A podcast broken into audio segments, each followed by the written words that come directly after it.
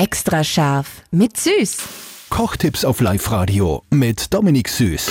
Ich glaube, das ist auch was, wo sich viele eher nicht drüber trauen, was aber gar nicht so schwierig ist, wie es klingt, nämlich Sushi selber machen. Dominik. Weil der wird zu keinem Sushi-Meister zu nahe treten, weil das ist wirklich Kunst, was die machen.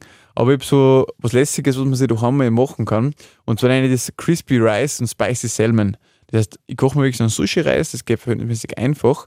Und dann drücke dann in, in blöd gesagt, in eine Tabakschelle drücke dann rein. Und dann schneide, und dann schneide ich mir da, da ähm, so scheinige Rechtecke raus. Und der wird dann anbraten in der Pfanne. Okay. Kannst du dir vorstellen dabei? Ja, ja, bin Genau. dabei.